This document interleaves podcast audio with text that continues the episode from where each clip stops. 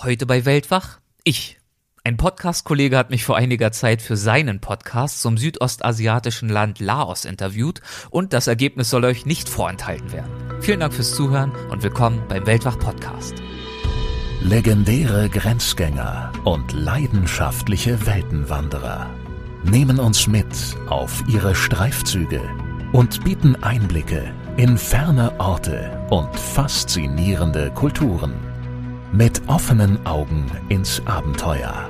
Das ist der Weltwach-Podcast mit Erik Lorenz.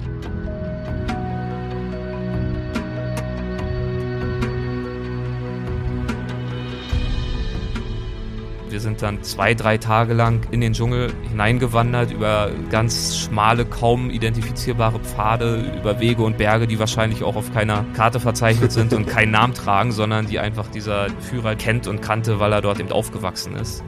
Das ist so die Alternative zum Strandurlaub vielleicht dann woanders, wo man die Seele baumeln lässt. Für mich ist es das gleiche in Luang Prabang, wo ich mich wirklich dann an den Mekong setzen kann. Die Stadt ist voller Mönche, die Stadt ist voller Kolonialarchitektur. Laos ist auch für sich eine Reise wert und eben nicht nur als Füllmasse zwischen äh, Thailand und Vietnam. Laos, das vormalige Reich der eine Million Elefanten, ist eines der Länder, mit denen ich mich bisher am intensivsten beschäftigt habe. Vor ein paar Monaten hat Daniel Büchele für seinen Luftpost-Podcast mich zu diesem Land und meinen Erfahrungen dort interviewt. Ja, und jetzt, einige Monate später, hatte ich den Gedanken, dass das Gespräch vielleicht auch für euch interessant sein könnte. Warum ich darauf nicht früher gekommen bin? Vermutlich, weil Daniels Podcast sich zwar auch ums Thema Reisen dreht, allerdings einen etwas anderen Schwerpunkt hat als Weltwach. Etwas handfester, praktischer, mit mehr Ratgebercharakter. Für gewöhnlich geht es in jeder Folge jeweils um ein Land, das im Hinblick auf Geografie, Klima, Essen, Highlights und andere Aspekte vorgestellt wird, die für Reisende interessant sein könnten. So ist es auch in der Laos-Folge, aber wir geben darin auch einige Einblicke darin, wie ich das laotische Wesen erlebt habe und welchen Wandel Laos derzeit durchmacht. Ich hoffe, ihr findet das halbwegs interessant und wünsche euch jetzt viel Spaß. Los geht's. Hallo und herzlich willkommen zur neuesten Episode vom Luftpost Podcast. Heute spreche ich mit dem Erik. Hallo Erik. Guten Morgen Daniel. Hallo. Ja, du bist du bist mein Experte zum Thema Laos, richtig? Das hoffe ich.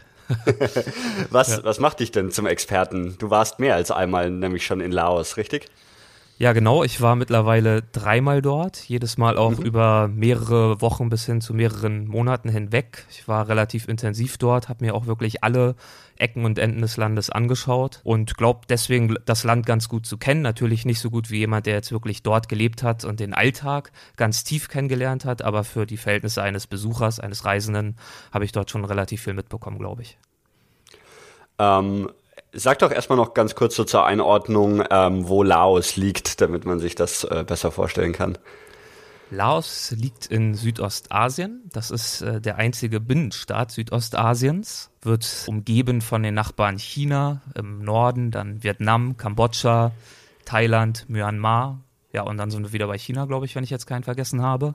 Hat zwei Drittel der Größe Deutschlands also ein recht kleines Land, aber auch nur sieben Millionen Einwohner, sprich es ist sehr dünn besiedelt. Es ist das am dünnsten besiedelte Land äh, Südostasiens. Ah, okay.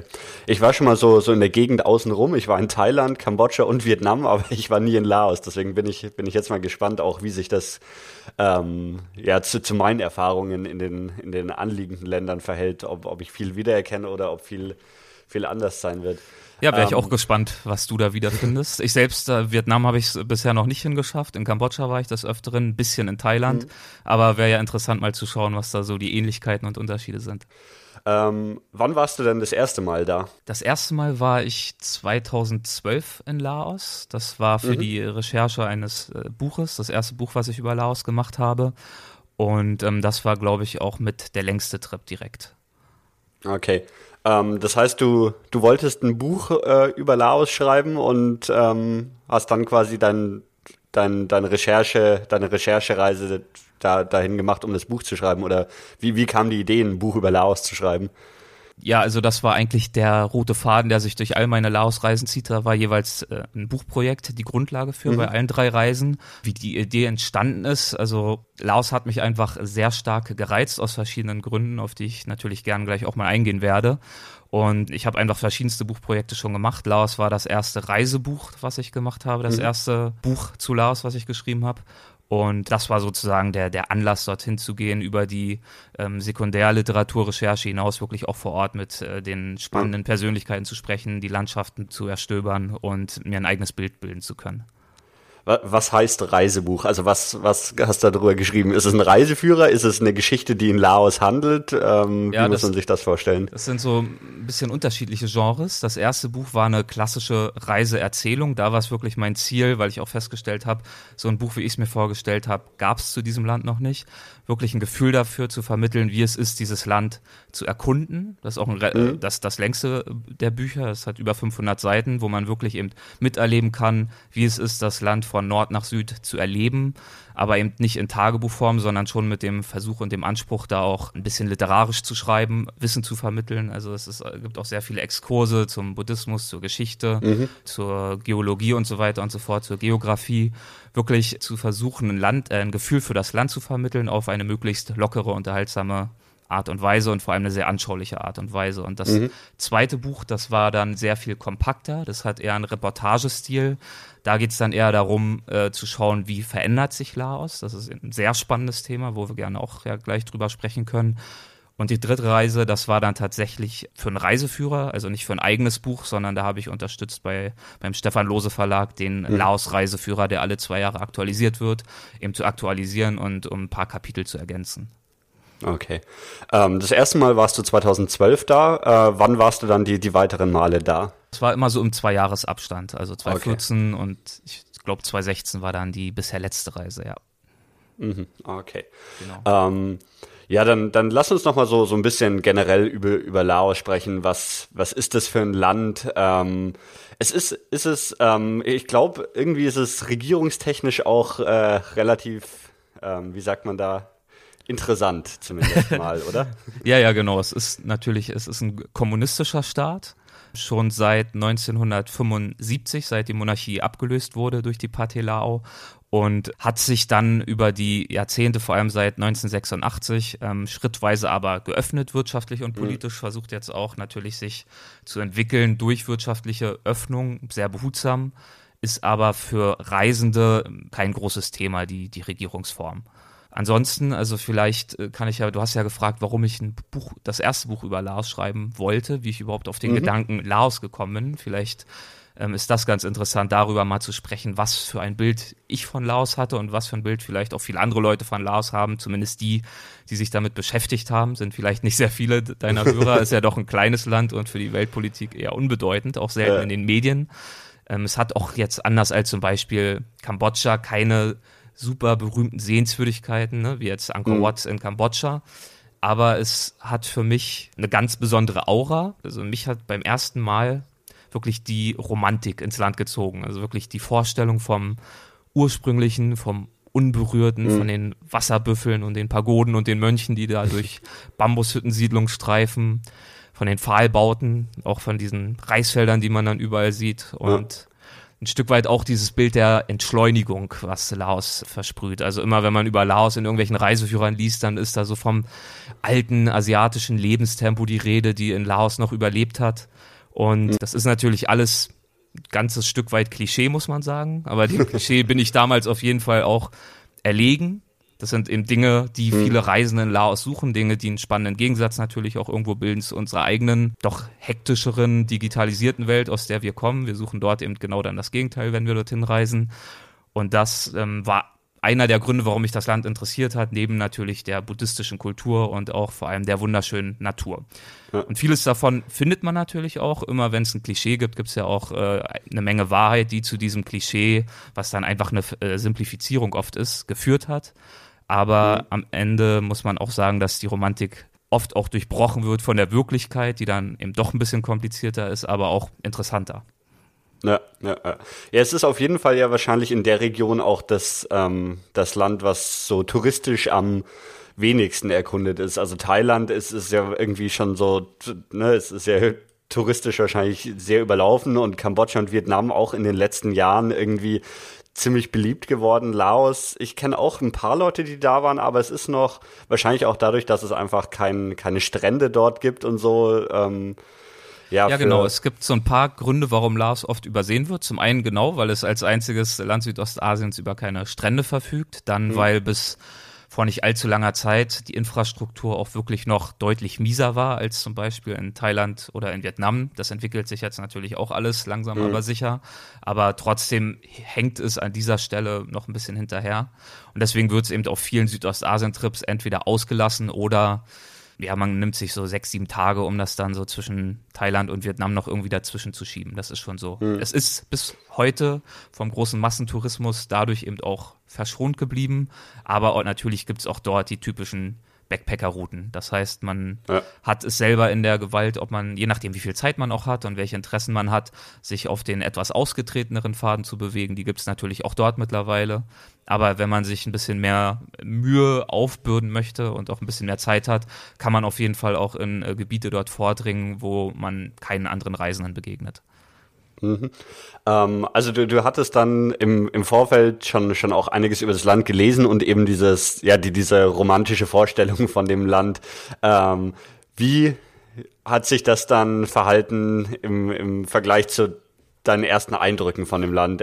Also bei, bei deiner, deiner ersten Reise 2012, als du das erste Mal irgendwie dort angekommen bist. Ähm, ja, wie, wie war so der erste Eindruck im Vergleich dazu? Also ich muss sagen, auf der ersten Reise habe ich schon sehr viel von dem vorgefunden, was ich mir erhofft habe. Mhm. Natürlich hat sich das alles mit Leben gefüllt, aber es ging schon doch stark in die Richtung, wie ich mir Laos auch vorgestellt habe. Ich hatte dann zum Zeitpunkt, wo ich dann auch abgereist bin, mich natürlich auch schon sehr viel vorbereitet, Interviewtermine vereinbart, viele Bücher darüber mhm. gelesen und so weiter und so fort. Aber es, es war damals, muss man aber auch sagen, durchaus zum Teil ein anderes Land, als es heute ist. Also schon in diesen paar Jahren hat sich einiges getan. Ich kann ja vielleicht mal ein bisschen erzählen, wie ich so die die ersten Tage und Wochen erlebt habe dort im Norden von Laos und dann können wir mal im Vergleich schauen, was, wie das sich heute darstellt.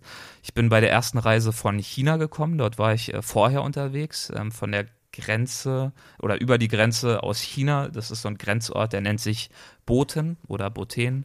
Mhm. Das ist der Ort, wo man einreist, wenn man aus China kommt. Und mhm. ähm, dann kommt man in so einen Ort namens Udom Xai, der jetzt, äh, lohnt sich nicht da jetzt ewig ausführlich drüber zu erzählen.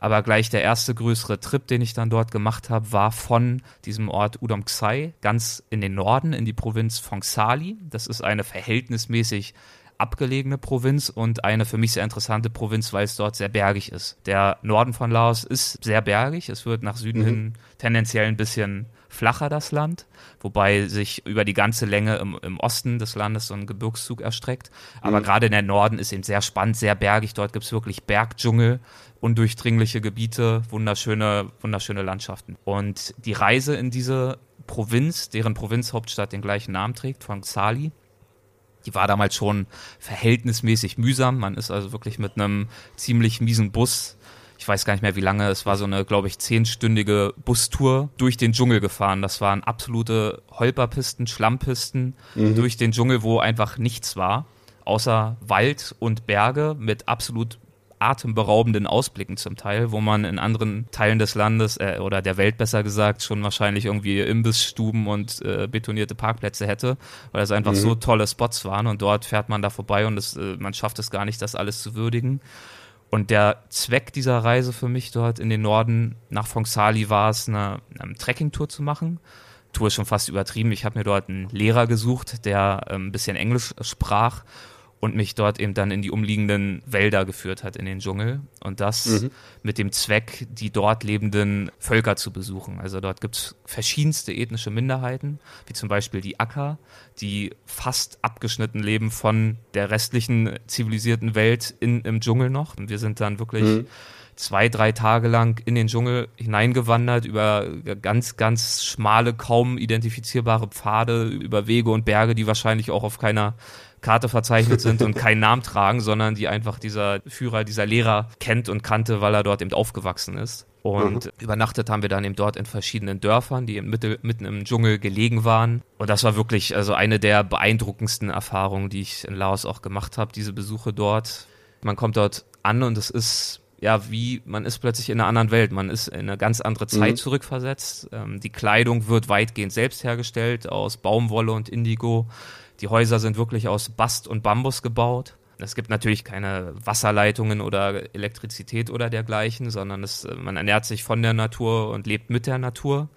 Natürlich ist es jetzt auch nicht so, dass da gar kein äh, Kontakt zur Außenwelt besteht. Die Dörfer liegen dann meist an einem Fluss und dann ein bis zweimal im Monat gibt es da eine kleine Delegation aus Männern, die sich mit einem Boot auf die Reise begibt, äh, weil dort der monatliche Markt im nächsten Dorf stattfindet. Dort handelt mhm. man dann mit den selbstproduzierten Waren und kauft sich auch mal was ein, was man selber nicht herstellen kann. Irgendwelche T-Shirts oder auch irgendwas, was äh, vielleicht. Plastik mhm. oder, oder eine Batterie für eine Stirnlampe oder sowas. Das gibt's schon. Aber die Menschen leben eben schon noch sehr traditionell und das kann man dort eben sehr, sehr beeindruckend erleben. Das Hat so Coca-Cola schon in die Ecke geschafft? Ich glaube, wenn sie es drauf anlegen würden, würden sie da schon ihre Finger dran kriegen. Ich habe es dort jetzt in den Dörfern nicht gesehen. Ich war wirklich erstaunt, wie traditionell die Menschen noch gelebt haben, sowohl eben was die Viehzucht, die Landwirtschaft, den Reisanbau und so weiter ja. betrifft, aber auch ihre animistische Lebensweise, also der Glaube an die Natur und an die Landgeister und was sie dann dementsprechend dort für Zeremonien praktiziert haben. Das ist schon so. Und dann, um nur vielleicht diesen, diesen Abschnitt in äh, Nordlaos noch mhm. zu beenden, dann äh, war es das auch zu dem Punkt. Zurück ging es dann aus dieser Provinz Fongsali nicht über die Holperpiste, sondern über einen Fluss namens Nam-U. Das ist der größte und wichtigste Fluss im Norden von Laos, knapp 400 Kilometer lang, mündet dann, glaube ich, in den Mekong weiter unten. Und das war wiederum eine sehr beeindruckende Erfahrung. Das dauert zwei Tage mit so einem kleinen Boot, fährt man da runter. Ganz im Norden ist er noch richtig wild ist jetzt kein, kein Rafting, aber schon dafür, dass mhm. es so ein simples Holzboot ist, geht schon ein bisschen ordentlich her. Und auch dort einfach nur links und rechts naturbelassene Wälder, Berge und ganz selten mal ein Dorf, was man eigentlich nur daran erkennt, weil dort irgendein Wasserbüffel schwanzwedelnd am Ufer steht. Das Dorf selbst verschwindet meist komplett im Blätterdach mhm. und man kann es kaum sehen und die ernähren sich dort eben wirklich aus dem Wald. So war es jedenfalls bei meiner ersten Reise 2012. Mhm. Ähm, warst du dann als Tourist in der Region wirklich total die Ausnahme oder gab es irgendwie zumindest zum Übernachten schon irgendwelche Hostels oder sowas, die, die auf ähm, Touristen vorbereitet waren? Es gibt Hotels und auch kleinere Hostels. Die haben mhm. jetzt keinen besonders hohen Standard, muss man sagen, ist aber auch überhaupt nicht schlimm.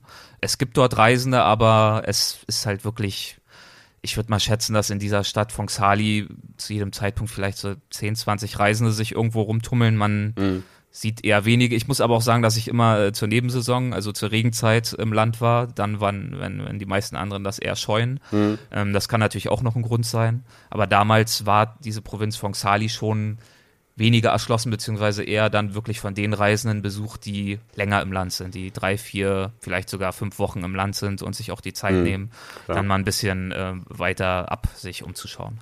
Ja. Weil du es gerade angesprochen hast, ähm, sag doch noch ein bisschen was zur, zur Regenzeit und ähm, was, was Regenzeit dann bedeutet. Ja, genau. Also die Regenzeit beginnt so grob im Mai, im Juni, dauert grob bis zum Oktober es ist unterschiedlich. Also wie fast überall in Südostasien, Regenzeit bedeutet eben nicht, dass es rund um die Uhr regnet, sondern meist handelt es sich um heftige Schauer, zwei bis drei Stunden mhm. irgendwann am Nachmittag, wenn sich eben diese ganze Luftfeuchtigkeit, die sich wieder angesammelt hat, über den Tag dann abregnet. Das heißt, für mich war das eigentlich nie ein Problem, sondern ich habe es eher genossen, eben nicht diese trockene, staubige Luft zu atmen, sondern ich, ich mag das tropische Klima und ich mag es auch, wenn eben wirklich die Natur vor Grün und vor Vitalität nur so strotzt und äh, man eben wirklich dort also diese Farbenpracht hat, wenn man sich in irgendwelche Wälder oder Dickichte begibt. Es ist aber natürlich auch so, dass ich ziemlich viel Zeit hatte und es mich deswegen jetzt auch nicht so wahnsinnig gestört hat, wenn es dann doch mal eine Woche oder zwei durchgeregnet hat. Also das kann schon auch vorkommen. Deswegen, wer jetzt nur zwei Wochen Zeit hat, klar, geht ein gewisses Risiko ein, dass es dann auch mal ein bisschen ja, ungemütlicher wird und dass man ja. ähm, einfach nass wird. Und wenn man sich in ja. die Natur begibt und ähm, eben äh, in den Dschungel, muss man auch mit sehr vielen Blutegeln rechnen. Das gehört dann auch dazu. was, was für, also Wasserbüffel hast du schon angesprochen, jetzt Blutekel, was, was für, für Tieren begegnet man, wenn man da so in den Wäldern unterwegs ist? Ehrlich gesagt, gar nicht so vielen. Also Wasserbüffel, das ist ja eher kein Tier, was dort wild irgendwo lebt, ja. sondern das ist eben, das ist wie, wie, wie ein Rind oder wie eine Milchkuh. Woanders ist mhm. das eben ein wichtiger Fleischvorrat zum einen und zum anderen natürlich auch für die äh, Feldwirtschaft ähm, wird dann, äh, ziehen die Wasserbüffel die Pflüge und sind einfach ein sehr wertvolles und wichtiges Tier. Sehr beeindruckend anzuschauen mit ihren gigantischen Hörnern und dabei aber unfassbar zart und zahm und äh, lieb, tun also niemandem was zuleide. Vögel zum Beispiel sieht man oftmals gar nicht so viele, weil die einfach gejagt werden. Also die Leute, die da in den Wäldern leben, die ernähren sich natürlich auch aus den Wäldern und jagen dann auch viele Vögel.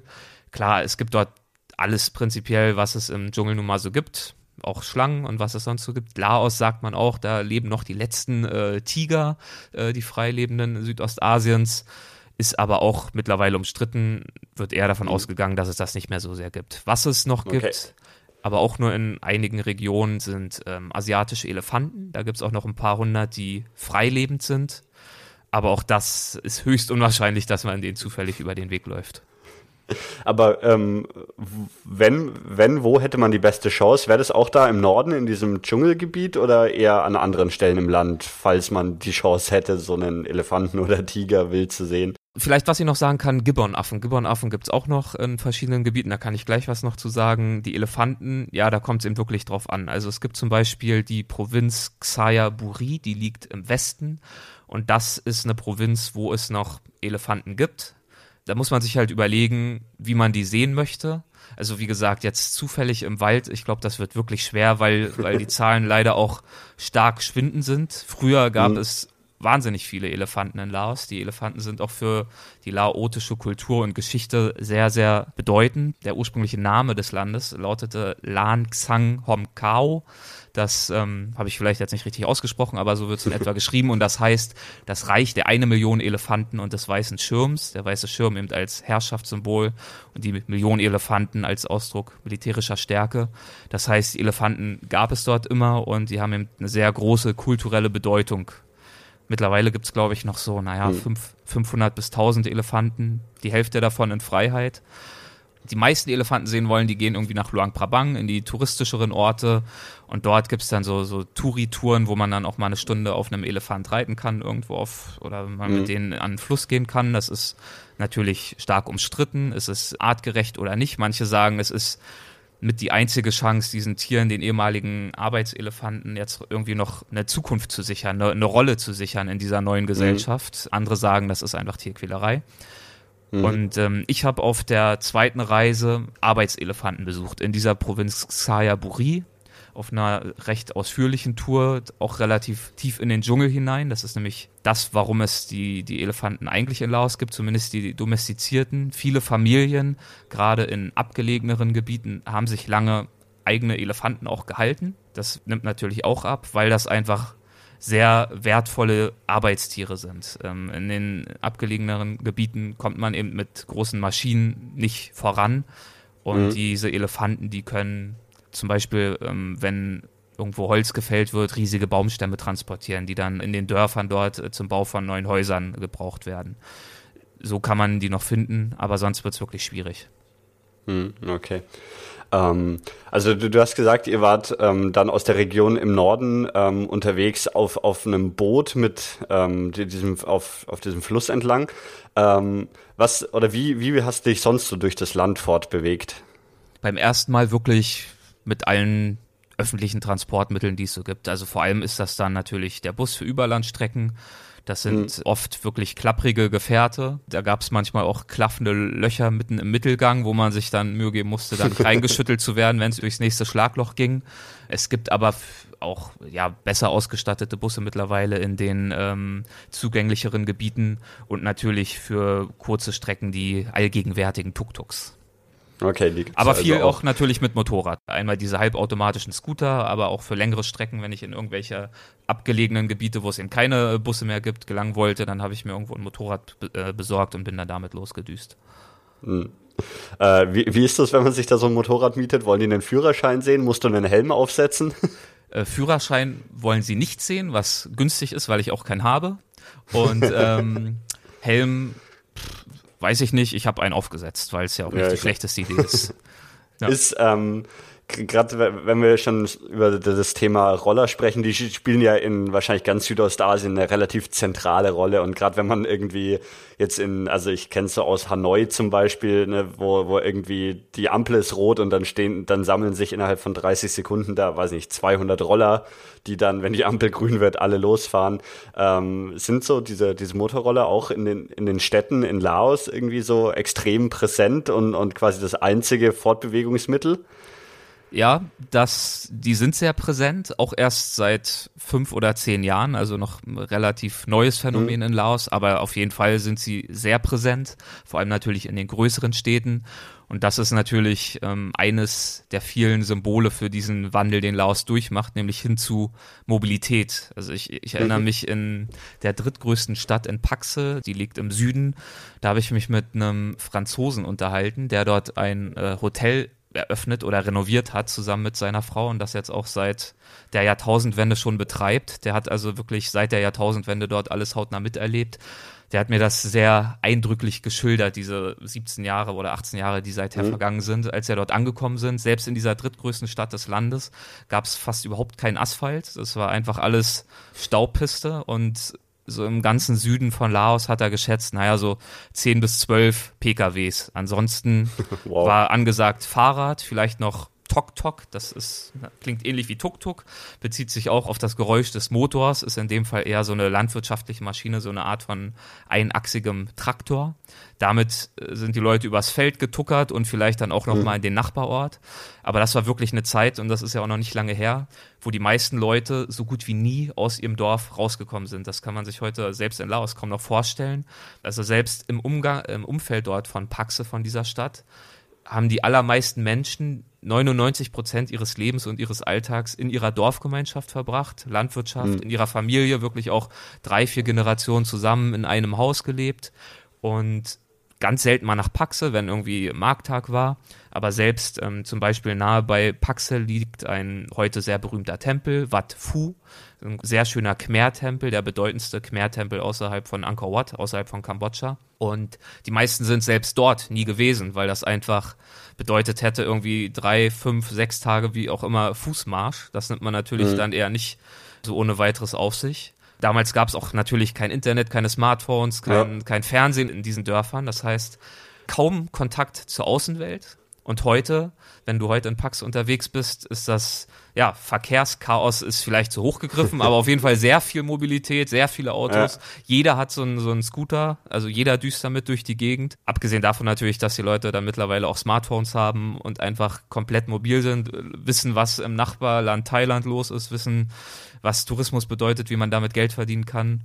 Und mhm. dass das alles halt sich, naja, so in, innerhalb von anderthalb Jahrzehnten abgespielt hat, das kann man sich jetzt so, ich habe es jetzt natürlich auch sehr verkürzt äh, zusammengefasst alles, aber das, das ist schwer vorstellbar, was das bedeutet, also von einem Status des 19. Jahrhunderts oder zum Teil noch vorher, innerhalb ja. von einem, einem Jahrzehnt ins 21. Jahrhundert zu springen und diese ganze Entwicklung zu überspringen, die wir hatten, übers Festnetztelefon, dann irgendwann zu Desktop-Computern und äh, diese Technologie selber zu entwickeln und damit eben auch das gesellschaftliche Leben sich stückweise entwickeln zu lassen. Ist das ja. jetzt hier wirklich so, so ein Quantensprung? Und das führt natürlich zu vielen Chancen für die Menschen, aber auch zu einigen Herausforderungen, was so die Fragen anbetrifft, wie viel Kultur und Tradition in diese neue Zeit mit übernommen werden kann und auch möchte. Mhm. Also du, du hast es ja jetzt in ähm, einer Zeitspanne so die Entwicklung von das erste Mal 2012 und dann also ungefähr vier, fünf Jahre später das, das letzte Mal gesehen. Und, und selbst in dieser vergleichsweise kurzen Zeitspanne konntest du da auch ähm, diese Veränderungen selber erkennen? das ist eigentlich das, was mich wirklich an Laos fasziniert und warum ich auch dann noch schlussendlich ein drittes Mal zurückgekehrt bin, weil ich einfach festgestellt habe, dass es einen riesen Unterschied macht, ob man ein Land als Momentaufnahme kennenlernt, was natürlich auch mhm. sehr spannend ist, oder eben über eine Zeitspanne hinweg und wirklich dadurch eine Entwicklung beobachten kann. Und für mich wurde dann schon bei dieser zweiten Reise Laos um so viele Facetten reicher und faszinierender, dass, ja, das ist zum einen der Grund war, da nochmal ein weiteres Buch zu machen, aber eben auch dann nochmal so ausführlich dort unterwegs zu sein. Wenn wir jetzt nur mal das Beispiel nehmen, dieser Reiseepisode, die ich eben schon erzählt habe, dort in Nordlaos, schon mhm. allein das war eine komplett neue Erfahrung. Also zum Beispiel diese Holperpiste, diese zehnstündige Fahrt durch den Dschungel, die hat sich, glaube ich, um zwei Drittel der Zeit verkürzt, weil mittlerweile alles komplett durchasphaltiert war. Das mhm. äh, mit chinesischen Geldern. China hat ein sehr großes Interesse natürlich, dieses kleine Land an seiner Grenze jetzt auch ähm, ja, infrastrukturmäßig nach vorn zu bringen, weil es eben eine sehr strategische Lage hat zwischen diesen ja, Wirtschaftsriesen, diesen sehr dynamischen Ländern, vor allem Thailand und Vietnam natürlich und eben China. Mhm Laos hat, das nur am Rande äh, bemerkt, selbst jetzt auch ein Wirtschaftswachstum von 7%, also auch sehr dynamisch, aber eben auf einem recht kleinen absoluten Level.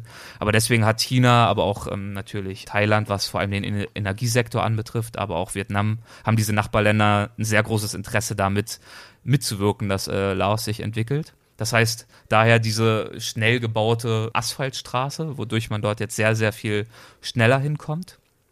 Mhm. Aber dann auch auf der Abreise wieder aus Fongsali über diesen Fluss Nam-U, was ich ja vorhin erzählt habe, diese Dörfer, die dort bestehen und in absoluter Beschaulichkeit liegen. Das ist jetzt auch nicht mehr so. Ich habe dort die ersten Baustellen gesehen für die Nam-U-Staudämme. Mittlerweile gibt es da fünf von. Das heißt, dieser absolut naturbelassene Fluss wird jetzt durchschnitten, wird gestaut auf dieser zweiten Reise ging es gerade los. Mittlerweile sind die ersten Staudämme fertig. Das heißt, diese Bootstour, die ich damals gemacht habe, die kann man so überhaupt nicht mehr machen. Man kann mühsam von einem Staudamm zum nächsten dann immer mit dem Boot, dann mhm. umsteigen, mit dem Tuk-Tuk weiter. Aber das ist natürlich überhaupt nicht mehr dieselbe Erfahrung. Ja. Und es hängt einfach damit zusammen, dass Laos sich ein Stück weit das Ziel gesetzt hat, zur Batterie Südostasiens zu werden, in Anführungszeichen. Also es werden auch am Mekong-Staudämme gebaut, hat natürlich vor allem auch Thailand ein großes Interesse dran. Und äh, so will man sich entwickeln. Und da werden natürlich wirklich wilde Gebiete in Anführungszeichen gezähmt und diese anliegenden Dörfer, denen wird natürlich damit auch die Existenzgrundlage entzogen. Zum einen, was den Fischfang anbetrifft, zum anderen aber mhm. auch die, ja, die gesamte Lebenssituation. Also das geht dann oft auch einher mit Zwangsumsiedlung. Die laotische Regierung möchte natürlich gerne, dass diese sehr autark lebenden Völker und Dörfer angeschlossen werden an die moderne Infrastruktur, damit auch ein Stück weit kontrollierbarer werden, damit auch am modernen Warenwirtschaftssystem, ne, fast schon nach mhm. kapitalistischem Vorbild, auch wenn es ein kommunistischer Staat immer noch ist, aber zumindest, dass sie eben mit in die Konsumgesellschaft eintreten. Das heißt, sie ziehen irgendwo hin, sind näher an Straßen dran, können sich dementsprechend nicht mehr kostenlos aus ihrem eigenen Supermarkt bedienen, wo alles nachwächst, nämlich dem Dschungel, sondern müssen Güter kaufen, müssen deswegen natürlich ja. auch arbeiten und Geld verdienen. Das sind dann oft eben Jobs, die irgendwie für irgendwelche, auf irgendwelchen chinesisch finanzierten Plantagen zum Beispiel vonstatten gehen, die sich auch immer mehr ausbreiten. Gleichzeitig haben sie natürlich jetzt aber auch anders als früher Zugang zu einem gewissen Maß an Bildung, zu einem gewissen Maß an Gesundheitsversorgung, medizinischer Versorgung. Also auch da sind die Vor- und Nachteile vielfältig und es ist nicht, ja. nicht sehr leicht, sich da jetzt ein Urteil zu bilden, wenn man das überhaupt möchte als Besucher. Man kann sich mit solchen Urteilen ja auch zurückhalten. Aber auch da hat man eben schon gemerkt, äh, sehr, sehr, sehr viel ist dort im Wandel. Hm. Wie viel, ähm, wie viel merkt man denn davon, dass es ein kommunistisches Land ist? Weil so Vietnam zum Beispiel ist ja oder war zumindest oder hat ja auch auch eine, eine kommunistische Vergangenheit und mal abgesehen davon, dass dass irgendwie überall noch rote Sterne hingemalt werden und ähm, ja sonst ist so, mein Gefühl im Vietnam habe hab ich zum Beispiel überhaupt nichts von von irgendwie eine äh, Kommunismus gesehen. In Laos ist es ja zu, zumindest von, von dem, was, was ich äh, weiß, ja schon noch ein bisschen, bisschen kommunistischer als, als Vietnam aktuell. Ähm, aber wie, was für, für eine Rolle spielt es im Alltag? Sieht man da irgendwas davon, irgendwelche Auswirkungen? Man sieht da auf den ersten Blick nicht viel von. Ich muss mal überlegen. Mhm. Also die Öffnungspolitik, die hat ja so seit 86 eingesetzt, sich in den 90ern verstärkt und wird jetzt auch ähm, weiterhin fortgesetzt. Also Laos versucht wirklich teilzunehmen an diesen asiatischen Warenströmen und an dem ganzen politischen Geflecht sich dort stärker zu engagieren. Diese Isolation besteht in dieser Form also nicht mehr. Man muss aber natürlich schon sagen, dass es kein demokratischer Rechtsstaat ist, sondern es gibt natürlich eine Zensur, was die Medien anbetrifft. Mhm. Es gibt ähm, auch immer mal wieder äh, sehr bedauerliche äh, Zwischenfälle, wie zum Beispiel, ich glaube, es war 2012, als äh, Somphone, Sambat Somphone heißt er, glaube ich, wenn ich es jetzt nicht äh, durcheinander bringe, verschwunden ist. Das war ein sozial und ökologisch sehr engagierter Aktivist, der sich zum Beispiel sehr stark engagiert hat gegen illegalen Holzschlag, was ein riesiges äh, Problem in Laos ist. Die Dschungel werden immer weiter dezimiert und ähm, Edelhölzer werden zum Beispiel dann nach äh, China verschifft.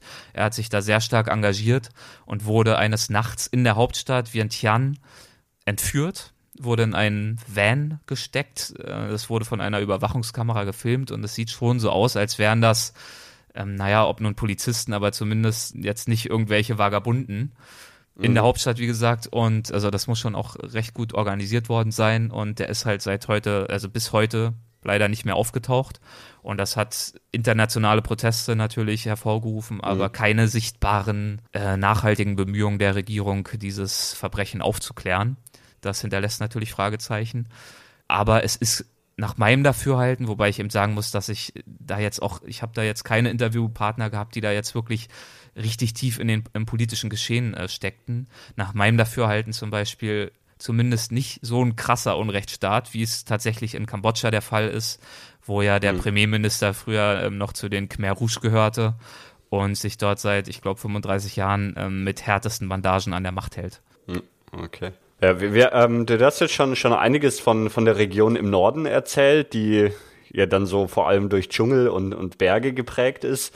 Ähm, welche, welche anderen ähm, Regionen, Landschaften hast du denn in, in Laos noch erlebt? Alle, um es mal auf den Punkt zu bringen. Aber ja. es ist, müssen wir überlegen, wie wir das so ein bisschen sortieren. Es gibt natürlich die Route, die von den meisten Reisenden besucht wird, die, naja, so ein bis zwei Wochen Zeit haben. Und dann gibt's eben natürlich alle möglichen Ausflüge oder auch längeren Touren, die man machen kann, wenn man deutlich mehr Zeit hat. Es geht halt, wenn wir im Norden anfangen, da habe ich ja schon ein bisschen was zu gesagt. Das ist eben ein sehr mhm.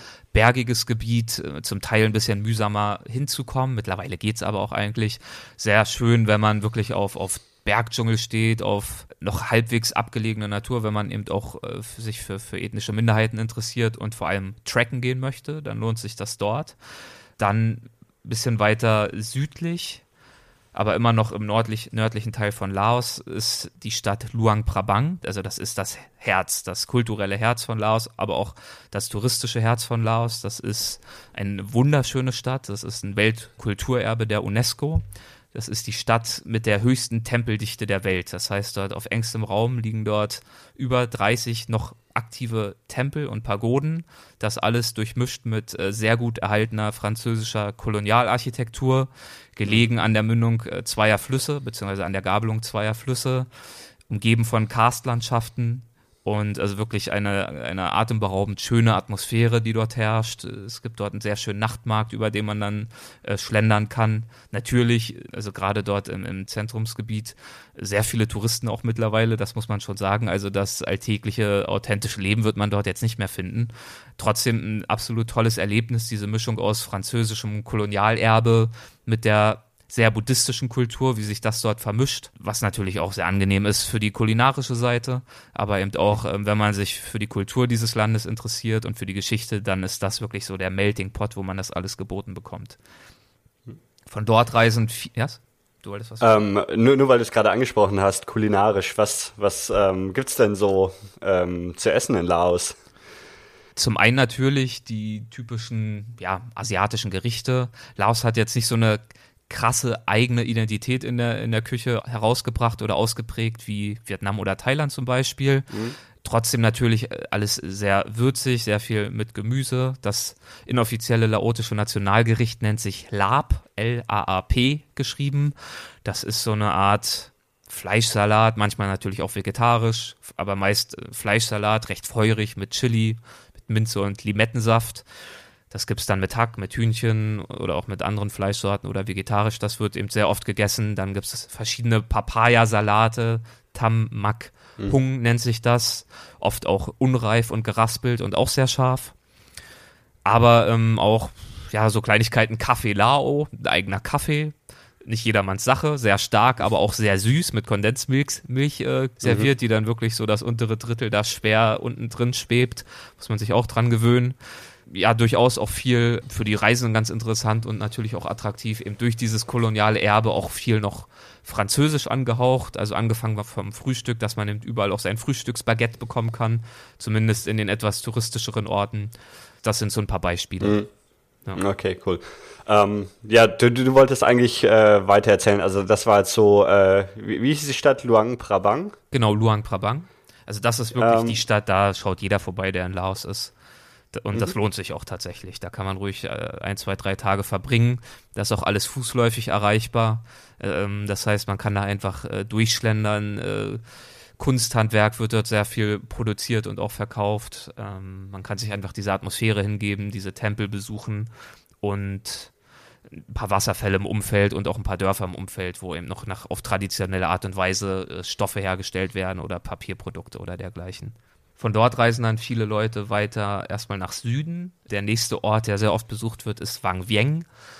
Das ist ein Ort, so ein bisschen zweischneidiges Schwert mit die schönste Natur des Landes, tolle Karstberge, alles voller Höhlen, ein sehr schöner Fluss, wirklich pittoresk gelegen, aber auch so die Backpacker-Party-Metropole. Mhm. Da gibt's viele Bars, da unternehmen viele Leute das sogenannte Tubing, das heißt auf äh, LKW-Reifen sich dort so einen Fluss hinuntertreiben. Das ist ein sehr schönes Naturerlebnis, aber entlang des Flusses reihen sich eben auch sehr viele Bars auf. Das heißt, es geht eben mhm. auch sehr stark oft mit vermehrtem Alkoholkonsum einher. also egal, ob man auf Party steht oder nicht, dort kann man auf jeden Fall, ähm, je nachdem, wie man sich dort äh, organisiert, sehr schöne Erlebnisse sammeln. Ja, ich weiß jetzt nicht, ob ich jetzt wirklich die, die ganzen äh, Stationen, die so klassisch äh, gemacht werden. Nee, nee, nee, nee müssen, müssen wir nicht machen. Ich, ich wollte eher so. Ein Monolog.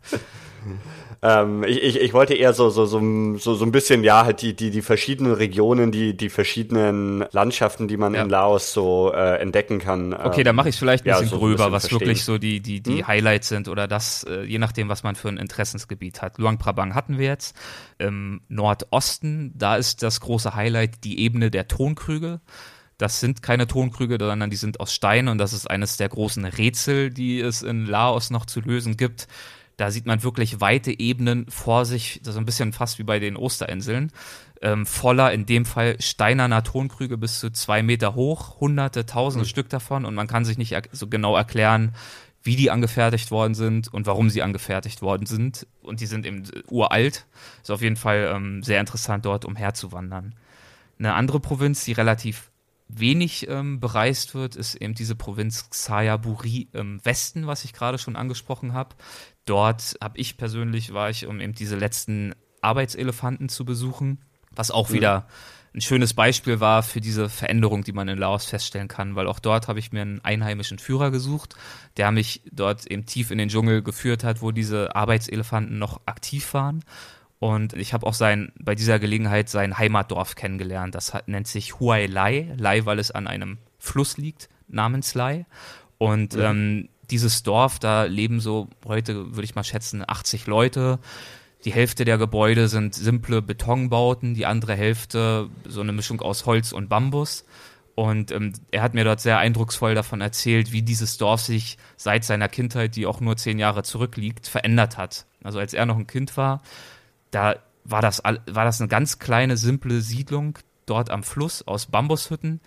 Und die einzige Möglichkeit, irgendwie Kontakt zur Außenwelt wahrzunehmen, war ein zehnstündiger Marsch durch den Dschungel hin zu einem Dorf namens Hongsa, was heutzutage auch schon eine kleine Stadt geworden ist, durch den Dschungel. Also wirklich mühsam. Mittlerweile gibt's mhm eine Straße, also eine, eine, Holperpiste, ist trotzdem noch recht anstrengend da durchzufahren, aber man braucht eben nur noch so zwei, drei Stunden zu diesem Ort Hongsa. Es gibt seit zwei oder drei Jahren jetzt Elektrizität in diesem Ort. Es gibt einen Brunnen und ähm, also es gibt jetzt komplett, eine komplett neue Lebenssituation. Die Leute kriegen jetzt einfach Zugang und äh, Kontakt zur Außenwelt. Es findet ein viel stärkerer Austausch statt.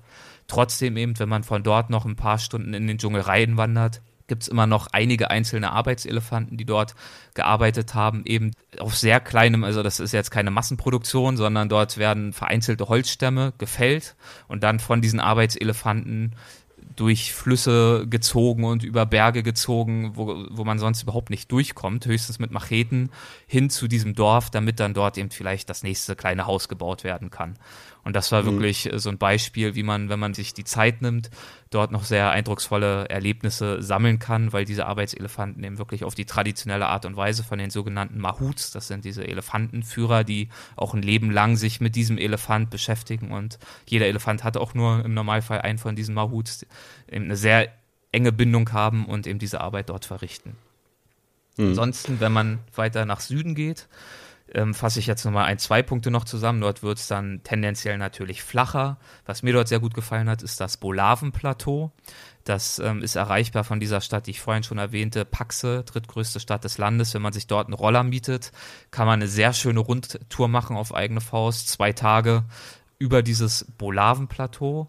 Das ist vollgepackt mit atemberaubend schönen Wasserfällen, sehr grün, sehr bekannt für den Anbau von hochwertigem Kaffee und ähm, einfach ein tolles Erlebnis äh, dort äh, durchzufahren. Und dann ganz im Süden an der Grenze zu Kambodscha, auch noch gern besucht, äh, die 4000 Islands, die 4000 Inseln.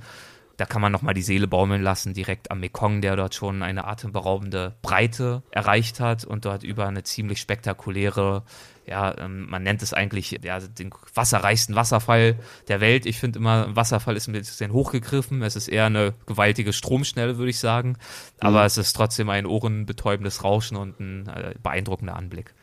Eine, eine Stadt hast du jetzt nicht erwähnt, und zwar die Hauptstadt, oder? Ähm, ist die, ähm, ich meine, da, da warst du sicherlich auch, oder? Ähm, was was gibt es zu der zu sagen? Ist die eher unspektakulär oder? Ähm, genau, also ja. Vientiane ist die Hauptstadt. Die wird von vielen Reisenden eher, ich habe es ja gerade selber auch nicht erwähnt, auch eher, naja, nimmt man halt so mit, entweder weil man vielleicht von dort dann auch schon wieder abreist, weil man den Süden von Laos auslässt.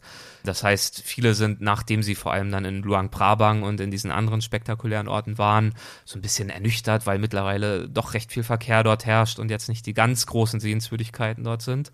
Für mich persönlich war es immer sehr schön, nach Vientiane zu kommen, weil ich oft, als ich diese Stadt erreicht habe, mehrere Wochen hinter mir hatte in sehr abgelegenen Gebieten, wo es dann auch mhm. sehr mühsam war, voranzukommen wo es jetzt auch kulinarisch nicht besonders üppig war, um es mal vorsichtig zu sagen. Und dann war es äh, für mich äh, schon toll, eben auch die, die, die Vorteile einer größeren Stadt zu genießen.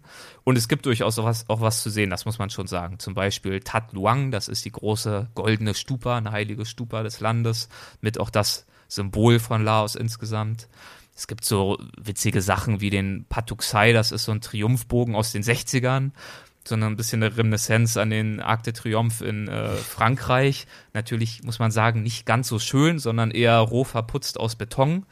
Aber auch eine ganz witzige Entstehungsgeschichte, denn der Beton wurde damals an Laos geliefert von den USA und war gedacht, zum Bau eines Flugplatzes, den die USA dann im Rahmen des Vietnamkriegs nutzen wollten. Aber mhm. die laotische Regierung hatte da irgendwie keinen Bock drauf und hat dann stattdessen diesen Triumphbogen gebaut, um da auch ein bisschen zu zeigen, hier, wir, bei uns ist es auch schön. Naja, dann steht er jetzt halt da. Den kann man sich anschauen. Von dort hat man einen schönen Rundumblick. Ansonsten, wie gesagt, kann man dort ganz gut essen und sich ein paar schöne Museen anschauen was vielleicht auch ein, ist ein ernsteres Thema, aber was sich auf jeden Fall auch lohnt anzuschauen, ist ähm, das Zentrum von COPE. Das ist also C-O-P-E geschrieben, eine Non-Profit-Organisation, die sich mit den Folgen des geheimen Krieges auseinandersetzt, den Amerika in den 60ern und 70ern in Laos geführt hat. Und dieser Krieg, ich sag vielleicht kurz einen Satz dazu, ja. was es damit auf sich hat. Dieser Krieg hat auf jeden Fall sehr viele ja, verkrüppelte Menschen, Minenopfer und so weiter äh, zurückgelassen. Und bis heute geschehen dort noch Unfälle. Und diese Organisation kümmert sich eben darum, da aufzuklären und eben auch diesen Menschen zu helfen. In den 60ern, 70ern verlief ein Teil des Ho Chi Minh Pfades, also der Versorgungspfad von Ho Chi Minh durch Laos. Und ähm, die CIA hat aus diesem Grund einen, ja, man nennt ihn heute den geheimen Krieg organisiert, orchestriert. Das heißt, es wurde nie offiziell Krieg gegen Laos erklärt, auch nicht vom amerikanischen Kongress. Bis heute wird das auch nur so halb eingestanden, dass es diesen Geheimkrieg dort gab, weil man sonst, sonst vielleicht auch Reparationszahlungen leisten müsste. Das hat aber dazu geführt, dass Laos eben ähm, sehr stark bombardiert wurde und jetzt nicht nur hier und da, wo, wo vielleicht so ein Ho Chi Minh, äh, so eine Dschungelzentrale sich verbarg, sondern in einer Art und Weise, wie es das in der gesamten Geschichte der Menschheit noch nicht gab. Amerika hat Laos stärker bombardiert als Japan und Deutschland im Zweiten Weltkrieg zusammengenommen. Pro mhm. Einwohner um, um die 200 Tonnen Bomben wurden dort abgeworfen. Wow. Das heißt, dass das am stärksten bombardierte Land der Menschheitsgeschichte. Und das eben bei so einem kleinen Land so dünn besiedelt, da kann man sich vorstellen, dass da eben immer noch viele na, ja. mittlerweile nicht mehr viele, aber über viele Jahrzehnte noch viele Minen und auch ja, Bomben, die eben nicht explodiert sind, die sogenannten Juxus, zurückgeblieben sind, die dann bei der Landwirtschaft oder wenn Kinder da irgendwie Altmetall finden und damit spielen, eben zu Unfällen geführt haben. Hm, hm. Okay. Ähm, magst du noch so ein bisschen was zu, zu den Leuten, der Kultur, der Sprache auch äh, sagen? Das haben wir bisher noch gar nicht angesprochen. Laos ist ein Vielvölkerstaat, das heißt, es gibt dort viele ethnische Minderheiten, aber es wird, äh, gibt trotzdem die Sprache Lao oder das Laotische.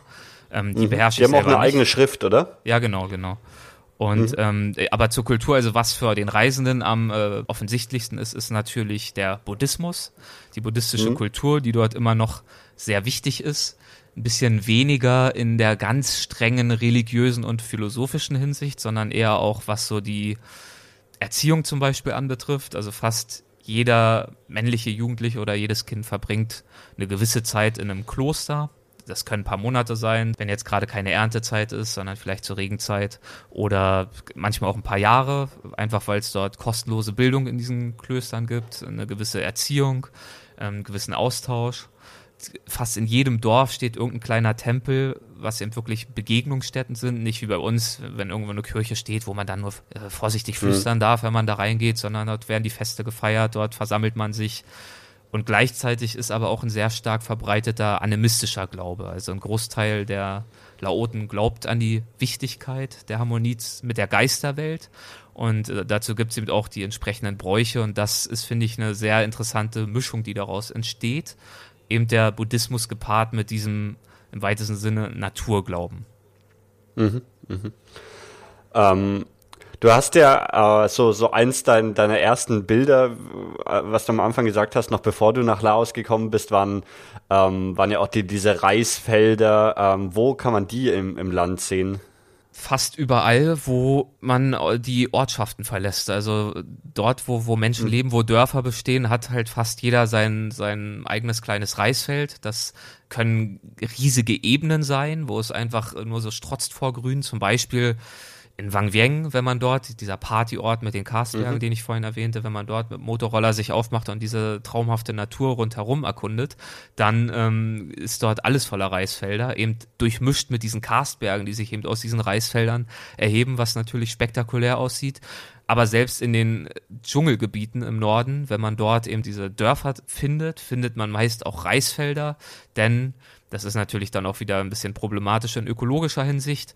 Ähm, es wird dort die sogenannte Slash-and-Burn-Praxis praktiziert. Das heißt, ähm, es wird dann immer so ein Stück Wald gerodet, die fruchtbare Erde genutzt, es wird dann ein Reisfeld angelegt und irgendwann zieht man mhm. dann eben aber auch weiter und legt sich dann wieder ein neues Reisfeld an. Aber mhm. ähm, Reisfelder, also wenn man Reisfelder sehen will, natürlich sowieso im Süden, da ist ja noch, noch viel fruchtbarer zum Teil das Land, noch viel mehr Landwirtschaft. Da ähm, findet man keinen Mangel an mhm, Reisfeldern. Okay. Aber zum Beispiel eben, wie gesagt, bei Wang Vieng, das sieht wirklich richtig toll aus. Und wenn deine, deine Hörer da vielleicht mal Fotos sehen wollen oder auch von diesen ähm, Dörfern dort im bergigen Dschungel mhm. in Nordlaos, können sie auch gerne mal auf, auf meiner Website vorbeischauen. Dort gibt's eine Fotogalerie, äh, jeweils eine Galerie pro Reise ähm, wo man mhm. Äh, all das, was wir jetzt besprochen haben, sich auch anschauen kann, wie das aussieht. Ähm, erik-lorenz-autor.de, Erik mit K. Mhm. Und dort in der Fotogalerie, da kann man sich das alles anschauen, dass das eben eine Augenweide ist, wenn man dort äh, sich so ein bisschen abseits der komplett ja. ausgetretenen Pfade begibt. Ja. Ähm, ist man, ähm, also es, es, klingt jetzt so, ähm, als ob man wenig wenig in Städten ist, sondern wirklich viel einfach so ja auf dem auf dem Land unterwegs ist und auch wenn ich ich habe gerade Google Maps offen ähm, und habe da so auf Südostasien reingezoomt, während irgendwie in Vietnam und Thailand sind zig Städte eingezeichnet, ist Laos hauptsächlich äh, Fläche ohne, ohne irgendwelche äh, Städte. Ist das so oder? Ja, es geht. Also wie gesagt, Laos ist verhältnismäßig dünn besiedelt. Die äh, Bevölkerung verteilt sich dann aber auch nicht unbedingt gleichmäßig über das Land, sondern ich glaube 30 mhm. oder 40 Prozent der Menschen leben schon in Städten und das wie überall, wenn sich ein Land entwickelt, nimmt das natürlich tendenziell auch zu. Die Landbevölkerung zieht auch in die Städte, möchte auch von dieser Entwicklung äh, profitieren. Das heißt, es gibt schon Städte, die reihen sich dann an den Hauptverkehrsadern auch auf wie Perlen. Die habe ich jetzt vielleicht jetzt mhm. bisher nicht so in den äh, Vordergrund gerückt, aber auch dort dieser ganze Südzipfel von Laos. Also Laos hat ja so ein bisschen wie so eine Sternschnuppenform und dieser, dieser ganze Schweif unten. Auch dort mhm. habe ich natürlich all diese kleineren und größeren Städte besucht. Aber ähm, der Reiz liegt für mich natürlich schon vor allem in der, in der Natur und in den abgelegeneren Gebieten von Laos. Mhm. Gibt es äh, Gebiete oder Regionen in Laos, die ähm, für, für Touristen unsicher sind in irgendeiner Form? In Ausnahmefällen gibt es schon nochmal ähm, Situationen, wo es ein bisschen brenzlig wird. Also zum Beispiel die Hmong, das ist ein weiteres Volk, wo es schon seit vielen Jahren äh, Probleme mit der Regierung gibt, die zum Teil noch autark in den Bergen leben und sich da auch äh, auflehnen und ganz selten alle paar Jahre auch mal vielleicht irgendwo einen Bus überfallen oder sowas. Das mhm. gibt es, aber man muss wirklich sagen, also ich war in allen Landesteilen unterwegs und wenn man jetzt nicht ganz gezielt recherchiert, wo sich diese Hmong äh, vielleicht jetzt gerade verbergen könnten und dahin reist, dann hat man da eigentlich überhaupt keine Probleme. Mhm. Klar, es gibt so ein paar Gebiete, das Goldene Dreieck zum Beispiel dort ähm, in der Grenze zu Myanmar und China, da wird, ist wahrscheinlich auch noch viel Opiumanbau geht da vor sich, da wurden jetzt große Casinos gebaut, die sich an Chinesen richten, die dann über die Grenze kommen, weil das Glücksspiel in China selbst äh, verboten ist und da glaube ich, ähm, wenn man da mal äh, tiefer einsteigt, ist nicht alles äh, so äh, koscher und witzig, aber man muss wirklich sagen, als Tourist und auch als Reisender, der sich abseits der Route begibt, ist man dort absolut sicher. Also auch viel mhm. sicherer als jetzt in entwickelteren Reiseländern, wo die Leute schon viel mehr sich darauf eingestellt haben. Ne? Stichwort Taschendiebe auf irgendwie belebten Plätzen mhm. oder auch dieser Geschäftssinn, dass man vielleicht auch mal den Tourist hier und da übers Ohr haut, um noch ein paar äh, ja. Dollar oder was es da noch ist, mehr zu, zu verdienen. Das kann natürlich immer passieren, ist aber in Laos deutlich weniger ausgeprägt als im restlichen, schon allein im restlichen Südostasien. Also die Menschen sind wirklich äh, welcoming, die sind herzlich, die sind ehrlich und viele Reisende, die ich getroffen habe, die Laos so als Zwischenstation zwischen Vietnam und Thailand zum Beispiel eingebaut haben und die auch sagen, Thailand, Vietnam, super, hat mich begeistert, überhaupt nicht um das schlecht zu reden. Die sind sowas von zur Ruhe gekommen in Laos und haben gesagt, mein Gott, das ist so eine Entspannung, die, die Menschen sind so, also das ja, sind wir wieder beim Klischee, wo aber eben auch ein wahrer Kern drin steckt, sind entspannter, ja. sind noch nicht so ganz so geschäftstüchtig vielleicht und man hat einfach schon noch eine entschleunigtere Lebensweise, wenn man halt so ein bisschen von den ganz, ganz geballten Touristenzentren äh, sich da rausbegibt. Das ist auf jeden Fall so. Ähm, wir haben jetzt schon relativ viel über das Land gesprochen. Was oder wel, welche Aspekte haben wir denn noch überhaupt nicht angesprochen? Oder gibt es irgendwas, was wir bisher noch überhaupt nicht so betrachtet haben, was aber du denkst, dass das schon wichtig ist, noch zu erwähnen? Ja, lass mich, lass mich mal überlegen, was es da noch so geben könnte. Also die Entwicklung, die haben wir jetzt schon ausführlich angesprochen. Das ähm, soll natürlich auch nicht so klingen, als äh, gäbe es dort jetzt nichts Reizvolles mehr. Aber es ist auf jeden Fall allgegenwärtig. Das heißt, das Laos, was man jetzt in meinem ersten Buch liest, das, das mhm. gibt's so in der Form nicht mehr an jeder Stelle. Das setzt sich auch fort bei der Infrastruktur. Also früher, bis, bis vor wenigen Jahren, gab's so gut wie keine Brücken rüber nach Thailand über den Mekong oder auch kaum Verbindung nach China, weil es eben wirklich links der Mekong, rechts das Gebirge. Jetzt wird halt, werden Brücken gebaut. Es wird die erste Eisenbahnverbindung durch Laos gerade gebaut, auch ein riesiges Projekt. Da tut sich also sehr viel. Trotzdem gibt's natürlich immer noch sehr viel zu entdecken, was Natur betrifft. Zum Beispiel auch eine sieben Kilometer lange unterirdische Höhle im Süden, ähm, die man mit einem Boot befahren kann. Zum Beispiel auch, das ist jetzt kein Geheimtipp, das machen oder viele, die sich mit Laos beschäftigen, machen das. Es ist aber trotzdem toll. Die sogenannte Gibbon Experience. Das ist ähm, ein ähm, Projekt, was mitten in den Dschungel gebaut wurde, in einem Gebiet, wo es äh, noch Gibbonaffen gibt und ein Gebiet, was auch sehr stark von Abholzung bedroht war und was man jetzt zu schützen versucht und soweit ich das beurteilen kann, auch erfolgreich, indem man dort vorsichtig Tourismus etabliert, indem man in spektakulärer Art und Weise Baumhäuser in den Wald gebaut hat, auf in 60 Metern Höhe, 40 bis 60 Metern Höhe. Also wow. Also sieht man auch auf, auf, in meiner Fotogalerie, das ist wirklich spektakulär hoch und ähm, mhm. richtig komplexe Gebilde, wo man auch dann drin schlafen kann und unterkommt. Und diese Baumhäuser erreicht man über Ziplines, also über Drahtseile über die man dann, die sind bis zu 800 äh, Meter lang, in 40 bis 60 Metern Höhe durch das Dschungeldach rast. Das ist also ein bisschen Adrenalin, das ist aber auch wirklich eine Naturerfahrung. Das gibt es zum einen eben in, also die Gibbon Experience, dort im Nordwesten an der Nähe zu Thailand in einem Ort namens Suai Xai, wo auch fast jeder durchkommt, der zum Beispiel aus Thailand in, äh, nach Laos einreist. Es gibt es aber in ähnlicher Art und Weise, deutlich weniger bekannt, auch nochmal im Süden, äh, dort auch in der Nähe vom Bolaven-Plateau, das nennt sich dann dort äh, Treetop Explorer.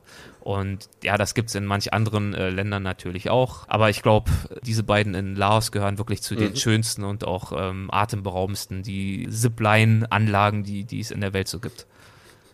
Äh, wie, wie funktionieren diese Ziplines? Äh, hänge ich da in so einem Art Klettergurt irgendwie dran oder muss ich mich irgendwie in den Korb reinsetzen oder wie funktionieren die? Ja, ja, genau. Das ist, man hängt sich in Klettergurt rein, hat dann so einen mhm. Karabinerhaken, wo Rollen drin befestigt sind Und dann, ähm, je nach, also im, im, Norden bei der Experience war es dann so, dass man an dieser Rolle über dem Seil so ein kleines Stück befestigten Autoreifen, so Autogummi hat, womit man dann, indem man dann aufs Seil drückt und bremst, natürlich nicht die Finger Aha. dazwischen bekommen, das ist wichtig. Und dort im Süden ist es noch so ein bisschen äh, rock'n'rolliger, da nimmt man einfach ein, so eine Astgabel die man dann mhm. sozusagen einhakt und dann an dem Ast hoffend, dass er nicht abbricht, weil man dann voll mit vollem Karacho oder am Ende reinrasen würde. Ja, bremst, bremsen durch Reibung. Okay. Aber das funktioniert schon ganz gut. Ist auf jeden Fall auch, auch eine schöne Erfahrung, ja. Ja. Ansonsten okay. vielleicht, was ich bei Vientiane noch äh, dazu sagen kann, ist, mhm. dass es dort natürlich auch die Chance gibt, ähm, jetzt nicht nur Buddhismus und die ganzen traditionellen Seiten von Laos kennenzulernen, sondern natürlich auch das moderne Laos kennenzulernen. Denn es ist ja nicht nur so, dass äh, mit diesem ganzen Zwangsumsiedlung und so weiter und so fort nur ein Kulturverlust einhergeht, sondern durch die Entwicklung wird natürlich gerade jetzt auch der jungen Mittelklasse, die dort aufwächst, werden natürlich auch Chancen gegeben zur, zur Selbstverwirklichung, die es früher überhaupt nicht gab. Ähm, bis vor wenigen Jahren gab es kein einziges Kino in Laos und ich habe zum Beispiel mhm. für mein zweites Buch mich getroffen mit dem Regisseur des allerersten ähm, laotischen Thrillers ist natürlich jetzt nach Hollywood-Standard äh, kein, kein cineastisches Meisterwerk, aber schon recht gut gemacht. Und man sieht einfach, ist dieser Typ, dieser Regisseur, äh, ungefähr auch in unserem Alter, versucht eben mit seinen äh, Buddies da, die haben dazu auch ein Unternehmen gegründet, eine Filmindustrie in Laos zu etablieren und das wirklich nach vorn zu bringen, was ja auch wieder für Drehbuchautoren und für Cutter und was es dann alles gibt, wieder kreative Jobs entstehen lässt, die es halt bis vor zehn Jahren überhaupt nicht gab. Also da gab es keinen Drehbuchautor in Laos, weil es einfach überhaupt nichts ja. gab, was, äh, wofür man Drehbücher hätte schreiben können. Und das gleiche auch, ähm, was natürlich die Musikszene anbetrifft. Da gibt es dann irgendwelche Heavy-Metal-Bands oder Breakdance-Gruppen, die versuchen, durch Breakdance und Hip-Hop-Aktivitäten ähm, die Kinder von der Straße zu holen und mit einzubinden. Auch das ist natürlich dann sehr interessant, sich anzuschauen. Ja. ja. Du, du warst jetzt schon dreimal da und auch echt lange. Ähm, reizt sich immer noch hinzugehen und wenn ja, wo? Es reizt mich auf jeden Fall hinzugehen. Der einzige Grund, warum ich jetzt nicht schon wieder da war, war, weil mich natürlich auch die restliche Welt genauso reizt und irgendwann mu muss man auch der Versuchung widerstehen, immer nur an denselben Ort zu reisen. Das gleiche Problem habe ich auch mit Australien, wo es mich auch schon, ich glaube, insgesamt für anderthalb Jahre hingezogen hat, weil ich immer wieder dort äh, Zeit verbringen wollte. Aber ja, der Hauptgrund ist jetzt wirklich, ich möchte mir schon auch noch viele andere Orte ansehen weiterhin und auch natürlich für Buchprojekte ähm, andere Themen anvisieren. Aber ja. ähm, ich werde auf jeden Fall wieder in Lars vorbeischauen, eben um zu schauen, ähm, wie die Entwicklung weitergeht, um auch zu schauen, wie es mit den vielen Kontakten, die ich geschlossen habe und mit denen ich natürlich auch über Facebook immer noch in Kontakt stehe, wie es mit denen weitergeht. Ja. Und auch einfach, um diese Atmosphäre wieder aufzusaugen, die es natürlich immer noch gibt. Und ähm, ganz klar, also ich würde auf jeden Fall wieder in den Norden reisen, würde dort wieder eine mhm. Tracking-Tour machen, würde auf jeden Fall dann vor allem, wenn man eine Weile in den etwas anstrengenderen, abgelegeneren Gebieten unterwegs war, eben Zeit in Luang Prabang einplanen, um auch einfach, ich genieße es dann auch einfach ein paar. Das ist so, dass die Alternative zum, zum Strandurlaub vielleicht dann woanders, wo man die Seele baumeln mhm. lässt. Für mich ist es das gleiche in Luang Prabang, wo ich mich wirklich dann an den Mekong setzen kann mit einem Glas Rotwein oder einem Cappuccino was lesen oder schreiben kann und einfach diese, diese tolle Atmosphäre. Die Stadt ist voller Mönche, die Stadt ist wie gesagt voller Kolonialarchitektur, Kunsthandwerk, das einfach einfach zu genießen und in sich einzusaugen, ist auf jeden Fall toll.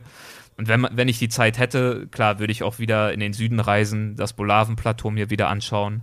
Und dann natürlich auch das wieder mit einem Abstecher nach Kambodscha äh, kombinieren. Das bietet sich ja. ja dann immer an. Ja. Ich fand tatsächlich auch Kambodscha, was ja dann so, also wenn, wenn man die Länder irgendwie nach nach touristischer Beliebtheit sortiert, dann, dann, äh, wenn Laos auf dem untersten Platz ist, kommt wahrscheinlich Kambodscha drüber. Thailand und Vietnam sind beide wahrscheinlich deutlich, deutlich beliebter in der Region. Aber Kambodscha fand ich von, von den drei Ländern, die ich in der Region bereist habe, auch ähm, das, das Spannendste einfach ähm, zu Warum? sehen. Ähm, ja, es war halt, also während weil es so, so anders war. Also, glaube ich, weil ähm, in, in Thailand war ich eigentlich nur, nur in Bangkok und ähm, Vietnam hat sich auch sehr auf die Städte konzentriert. Und ich war in Kambodscha auch, in, in Phnom Penh zum Beispiel. Ähm, aber Städte in Kambodscha sind anders als, als Städte, also sind total anders irgendwie als Städte in der westlichen Welt, aber sind auch anders als jetzt irgendwie Bangkok, Ho Chi Minh, Hanoi oder sowas. Und Ähm, noch ja, nicht ganz das, so das metropolisiert, sondern eben schon noch ja. mehr übrig von dem, was äh, dort eben natürlich gewachsen ist aus der örtlichen Kultur heraus, nicht wahr? Ja, genau, das, das ja. trifft es, glaube ich, ganz gut, ja. Ja, und dann natürlich äh, auch die Möglichkeit, auch in Kambodscha, ähnlich wie in Laos, selbst noch äh, Gebiete zu entdecken, nicht wahr? Also ich weiß, klar, Siam Reap und Angkor Wat ist ein absolutes mhm. Muss und das ist ja oft so bei, da rümpfen dann manche Leute die Augen, so die touristischen Must-Sees, die man dann abhakt, aber es gibt eben auch Must-Sees, die eben auch wirklich Must-Sees sind und die hohen Erwartungen ja. auch erfüllen. Dazu gehört für mich absolut Angkor Wat in Kambodscha. Aber dann zum Beispiel auch, äh, wenn wir jetzt, äh, auch wenn wir leicht off-topic sind, aber Laos und Kambodscha wird ja auch oft miteinander verbunden, auch dort eben äh, sich die Zeit zu nehmen für ein bisschen abgelegenere Gebiete, wie zum Beispiel, ich erinnere mich an äh, Mondul Kiri, das ist eine ähm, Provinz ganz im Osten, die auch noch sehr naturbelassen ist, sehr, sehr viel Dschungel. Auch dort, glaube ich, noch ähm, die letzten freilebenden Elefanten, wenn ich jetzt nichts durcheinander bringe, wo man eben auch tolle Trekkingtouren durch den Dschungel machen mhm. kann. Also auch da, wer ja. auf sowas steht, wie gesagt, wer auch vielleicht auch mal einen Monat Zeit hat oder drei Wochen wenigstens, lohnt sich auf jeden Fall auch die beiden Länder zu verbinden, wobei ich auch immer betone, Laos ist auch für sich eine Reise wert, absolut, ja. und eben nicht nur als Füllmasse zwischen äh, Thailand und Vietnam. Alles klar. Ähm, ich denke, dann, dann haben wir ein ganz, ganz schönes Bild von, von Laos ähm, so bekommen. Als äh, letztes wollen wir natürlich auch noch auf deinen äh, Podcast hinweisen, den du produzierst. Magst du zu dem noch ein bisschen was sagen? Weil der ist ja auch ähm, auf jeden Fall so ein bisschen verwandt mit der Thematik, über die wir so gesprochen haben. Das Reisen, das Entdecken der Welt. Ja, das stimmt, genau. Ich mache seit einiger Zeit den Weltwach-Podcast. Äh, findet man mhm. auch auf www.weltwach.de. Und das ist ein Podcast um die Themen Abenteuer, Reisen, Leben. Und das weicht von Folge auch, von Folge zu Folge auch ein bisschen ab. Aber tendenziell ist es ein bisschen weniger hands-on vielleicht als jetzt dein Podcast. Es geht also mhm. weniger vorrangig um praktische Tipps für die eigene Reise zu Ziel X oder Y, sondern eher um Inspiration durch Abenteuergeschichten oder auch durch die kreative Auseinandersetzung mit dem Thema Reisen. Also es wird vielleicht ein bisschen anschaulicher anhand von ein paar Gästen, die schon da waren. Zum Beispiel, ähm, ich weiß nicht, ob dir Rüdiger Neberg was sagt. Sagt dir der ähm, Name was? Nee. Nee, sagt mir nicht. Okay, das ist so ein bisschen der Survival-Papst. Ähm, der ist jetzt mittlerweile mhm. auch schon, ich glaube, 83, also in der Generation unserer Eltern noch bekannter. Äh, das ist wirklich eine lebende Legende. Der hat in den 70ern, 80ern Dinge erlebt, die einfach atemberaubend sind. Er ist zum Beispiel dreimal allein über den Atlantik, einmal auf einem Bambusfloß, einmal auf einem Tretboot, einmal auf einer großen Tanne, also einfach auf einer Tanne, der sich zurecht alleine, hat jeweils um, um die drei Monate gedauert, über den Atlantik, um auf die Rechte von bestimmten äh, Ureinwohnervölkern im brasilianischen Regenwald aufmerksam oh. zu machen. Ich, ich weiche jetzt leicht vom Thema ab, aber das ist einfach so spannend, dass ich es vielleicht noch ganz kurz mal andeute zumindest. Hat ja ähm, viele Monate in den Dschungeln, ähm, vor allem Südamerikas gelebt, aber auch an anderen Orten. Hat in den 70ern als erstes den blauen Nil mit einem Boot erfolgreich befahren. Bei, bei dem Versuch ist sein Kameramann, den er dabei hatte, von Einheimischen erschossen worden. Also auch einfach äh, riesige Dramatik. Hat sich mit der brasilianischen ähm, Goldmafia angelegt, war dort undercover unterwegs mit einer Kamera und hat versucht, dieses die Verbrechen aufzudecken und damit auch die Ureinwohner, denen dort ähm, das Land genommen wurde, geraubt wurde, ähm, zu schützen und zu unterstützen, indem er das an die Weltöffentlichkeit bringt. Und jetzt mittlerweile setzt er sich seit vielen Jahren ähm, für andere Menschenrechtsthemen ein und hat mittlerweile auch zwei Bundesverdienstkreuze bekommen und ist also wirklich einer der beeindruckendsten Menschen, die ich kenne. Aber es sind eben auch Gäste wie zum Beispiel Helga Henke, das ist die erste deutsche Frau überhaupt, die es erfolgreich auf dem Mount Everest geschafft hat. Oder zum mhm. Beispiel der Wüstenfotograf Michael Martin, der ist seit über 40 Jahren in allen Wüsten der Welt unterwegs. Also er war in jeder einzelnen Wüste etliche Male und äh, macht darüber einfach tolle Fotos, zum Beispiel für National Geographic. Und es sind auch viele Bestseller-Autoren aus dem Reisegenre zu Gast. Andreas Altmann, mhm. Ilya Trojanov, Helge Timmerberg, solche Leute. Aber natürlich auch ähm, Reisende und Landesexperte, die nicht unbedingt bekannt sind, aber ein richtig tiefes Wissen über die Länder und Orte haben, mit denen sie sich eben beschäftigt haben. Okay, das klingt auf jeden Fall sehr spannend. Verlinke ich auch natürlich mit in den Show Notes, so wie, wie die anderen ähm, Seiten und Tipps, die du genannt hast, vor allem auch, wo man, wo man die Fotos von, von deinen äh, Laos-Reisen sehen kann. Ähm, ja, und ja, vielen dann, Dank. Denke ich, denke ich, äh, haben wir es haben soweit ganz gut äh, erörtert, das, das Thema. Äh, danke dir, dass du dir die Zeit genommen hast. Ja, vielen Dank für die Einladung. Hat mich sehr gefreut. Ja. Und dann sage ich Tschüss und bis zum nächsten Mal. Mach's gut. Tschüss.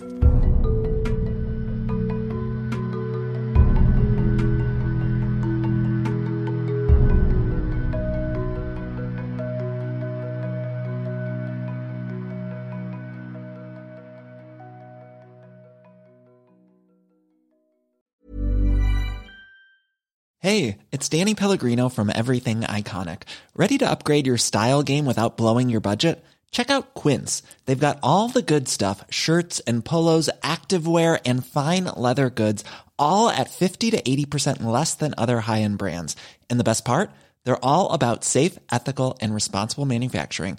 Get that luxury vibe without the luxury price tag. Hit up quince.com slash upgrade for free shipping and 365 day returns on your next order. That's quince.com slash upgrade. Even when we're on a budget, we still deserve nice things. Quince is a place to scoop up stunning high end goods for 50 to 80% less than similar brands. They have buttery soft cashmere sweaters starting at $50, luxurious Italian leather bags, and so much more. Plus, Quince only works with factories that use safe, ethical, and responsible manufacturing. Get the high-end goods you'll love without the high price tag with Quince. Go to quince.com/style for free shipping and 365-day returns.